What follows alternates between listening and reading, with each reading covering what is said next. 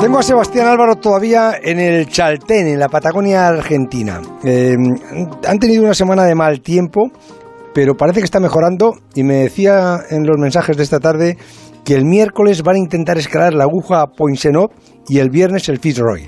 Sebas.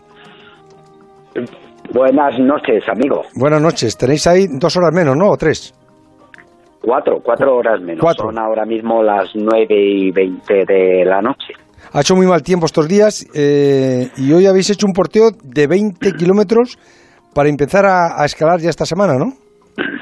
Sí, para, para transportar todo el material allí. La mañana ha sido buena, pero la tarde se ha puesto endiablada, con, con vientos de 80 kilómetros por hora y ahora está lloviendo. Mañana también da malo, que con lo cual nos quedamos, pero a partir de pasada mañana ya lo que queremos es eh, pegarle el último meneo a, a, lo que hemos venido a hacer, que nos gustaría mucho llevarnos el Firroy. La verdad es que el objetivo era el Cerro Torre, pero si de regalo nos llevamos el Firroy, que es un pilar de roca extraordinario y que además es la montaña más alta del, del macizo, pues... La hemos puesto en la página web porque es preciosa de ver, ¿eh?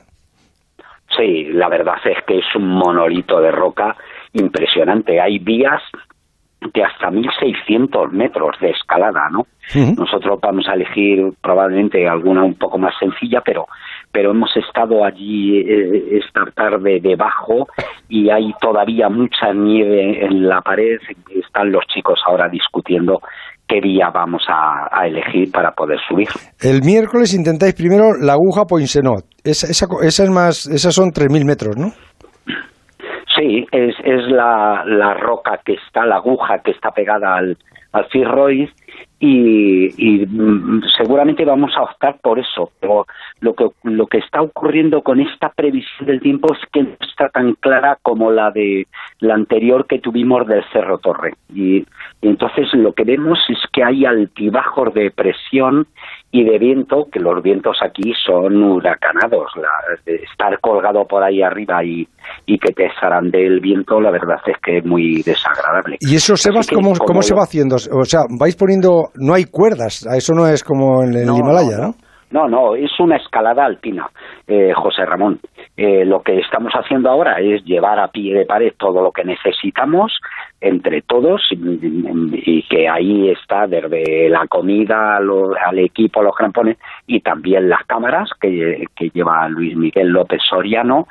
Y luego lo que vamos a hacer es decidir en función del tiempo y de las horas que nos den de buen tiempo, seguramente pues lo ideal sería primero hacer la aguja Poincenot, bajar, descansar un día y, y, luego los dos días siguientes el Firroiz. Es muy ambicioso, pero como la verdad es que la gran parte del trabajo era subir al Cerro Torre y ya lo tenemos y además con muy buenas imágenes, pues vamos a intentar rematar la faena con esto. O sea que el lunes eh, podríais estar ya de vuelta o todavía no.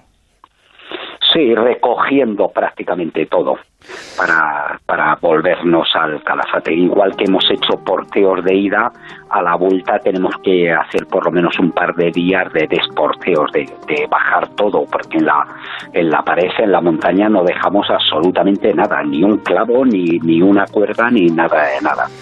El lunes me, me cuenta Sebas Álvaro en ese chaltén en la Patagonia Argentina. El miércoles intentar escalar la escala aguja Poinsenot y el viernes el Firroy, otra aguja, casi hielo, casi roca.